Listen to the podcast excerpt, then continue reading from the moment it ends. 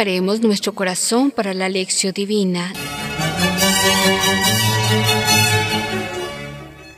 Estamos en el tiempo ordinario. La lectura de hoy será del evangelista San Marcos, capítulo quinto, versos del 21 al 43. Iniciemos este momento de reflexión con la oración.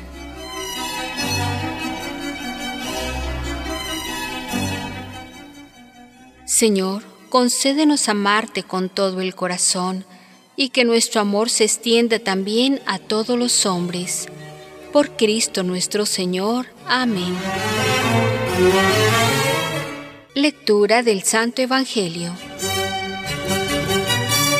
Jesús pasó de nuevo en la barca a la otra orilla y se aglomeró junto a él mucha gente. Él estaba a la orilla del mar. Llega uno de los jefes de la sinagoga, llamado Jairo, y al verle cae a sus pies y le suplica con insistencia diciendo, Mi hija está a punto de morir. Ven, impón tus manos sobre ella para que se salve y viva. Y se fue con él. Le seguía un gran gentío que le oprimía. Entonces una mujer que padecía flujo de sangre desde hacía doce años y que había sufrido mucho con muchos médicos y había gastado todos sus bienes sin provecho alguno, antes bien, yendo a peor, habiendo oído lo que se decía de Jesús, se acercó por detrás entre la gente y tocó su manto, pues decía, si logro tocar aunque solo sea sus vestidos, me salvaré. Inmediatamente se le secó la fuente de sangre y sintió en su cuerpo que quedaba sana del mal. Al instante Jesús, dándose cuenta de la fuerza que había salido de él, se volvió entre la gente y decía, ¿quién me ha tocado los vestidos? Sus discípulos le contestaron, ¿estás viendo que la gente te oprime y preguntas, ¿quién me ha tocado? Pero él miraba a su alrededor para descubrir a la que lo había hecho.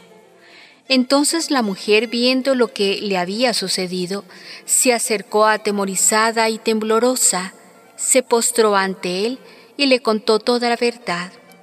Él le dijo, Hija, tu fe te ha salvado, vete en paz y queda curada de tu enfermedad.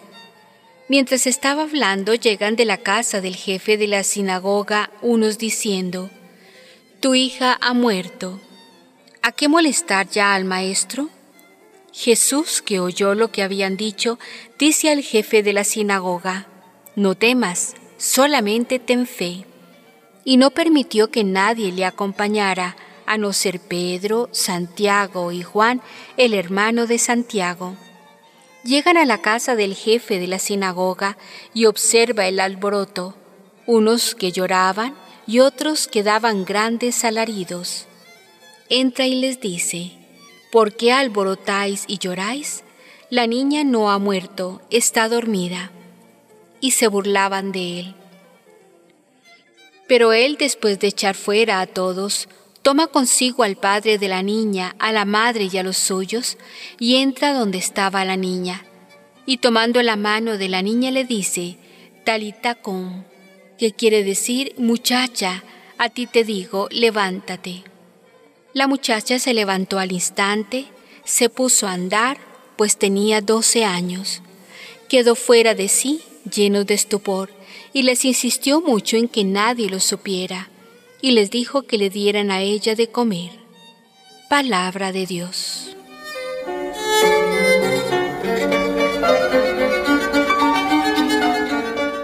Reflexionemos. En el Evangelio de hoy vamos a meditar sobre dos milagros de Jesús a favor de dos mujeres. El primero a favor de una mujer considerada impura por causa de una hemorragia que le duraba desde hacía 12 años. El otro milagro a favor de una niña de 12 años que acababa de morir. Según la mentalidad de la época, cualquier persona que tocara la sangre o el cadáver era considerada impura. Sangre y muerte eran factores de expulsión. Por esto aquellas dos mujeres eran personas marginadas, excluidas de la participación en comunidad.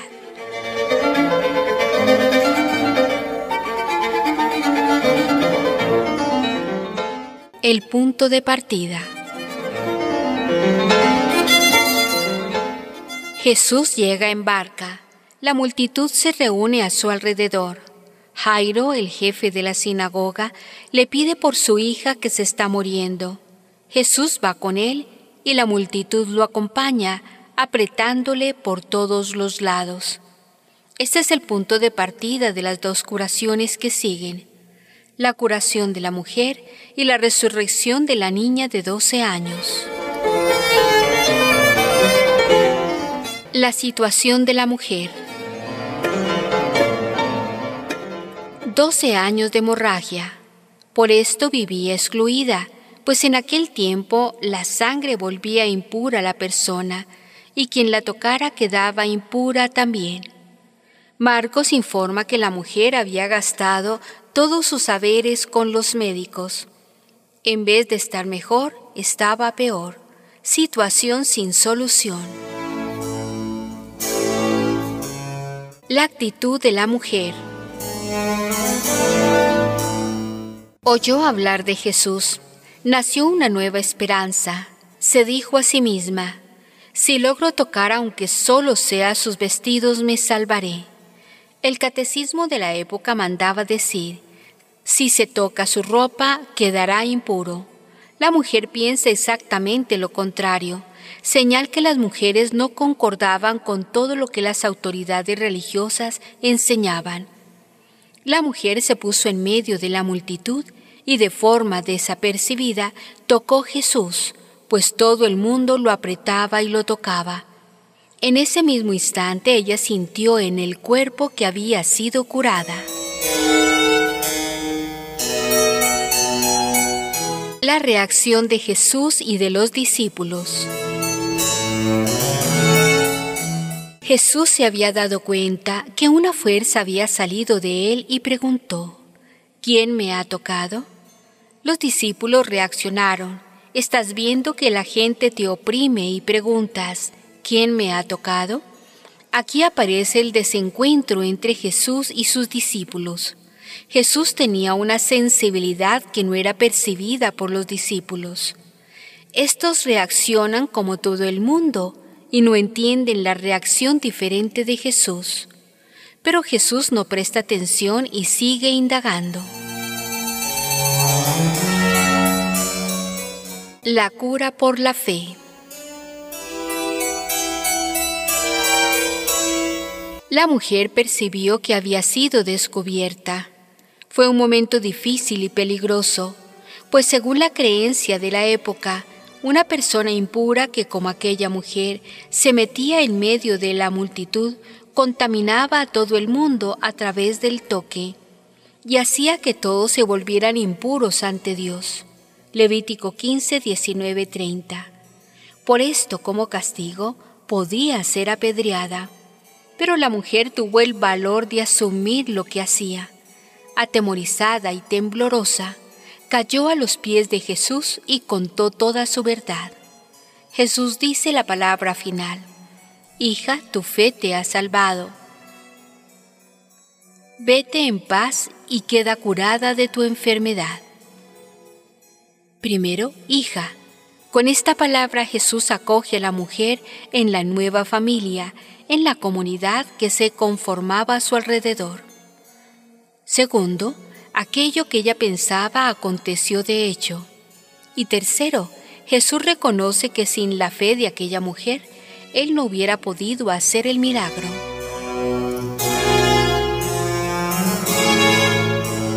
La noticia de la muerte de la niña. En este momento el personal de la casa de Jairo informa que la niña había muerto. No hacía falta ya molestarle a Jesús. Para ellos la muerte era la gran barrera. Jesús no conseguirá ir más allá de la muerte. Jesús escucha, mira hacia Jairo y aplica lo que acababa de presenciar y saber que la fe es capaz de realizar lo que la persona cree. Y dice, No temas, solamente ten fe. En la casa de Jairo. Jesús solo permite a tres discípulos que vayan con él. Viendo el alboroto de los que lloraban por la muerte de la niña, dice, La niña no ha muerto, está dormida. La gente se rió. La gente sabe distinguir cuando una persona está dormida o cuando está muerta. Es la risa de Abraham y de Sara, es decir, de los que no consiguen creer que para Dios nada es imposible. Génesis 17, 17, 18, 12, 14, Lucas 1, 37. También para ellos la muerte era una barrera que nadie podía superar. Las palabras de Jesús tienen un significado más profundo. La situación de las comunidades perseguidas del tiempo de Marcos parecía una situación de muerte. Ellos tenían que oír, no es muerte. Ustedes están dormidos, despiértense. Jesús no da importancia a la risa. Entra en la habitación donde está la niña solamente él, los tres discípulos y los padres de la niña.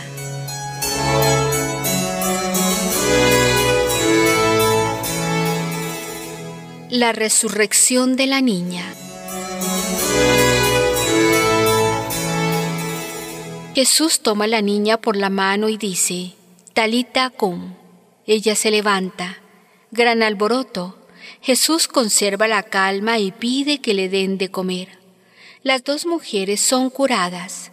Una tenía 12 años, la otra llevaba 12 años teniendo hemorragia y 12 años padeciendo exclusión. A los 12 años comienza la exclusión de la muchacha, pues empieza la menstruación, empieza a morir. Jesús tiene un poder mayor y la resucita. Levántate. para la reflexión personal. ¿Cuál es el punto de este texto que más te ha gustado o el que más te ha llamado la atención y por qué?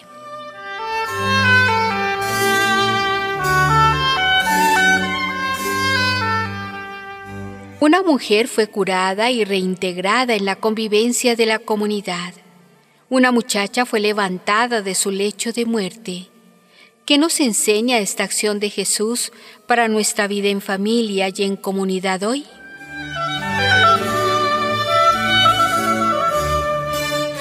Concluyamos este momento de reflexión con la oración. Tú inspiras mi alabanza en plena asamblea. Cumpliré mis votos ante sus fieles. Los pobres comerán, hartos quedarán. Los que buscan a Yahvé lo alabarán. Viva por siempre vuestro corazón. Salmo 22, 26, 27.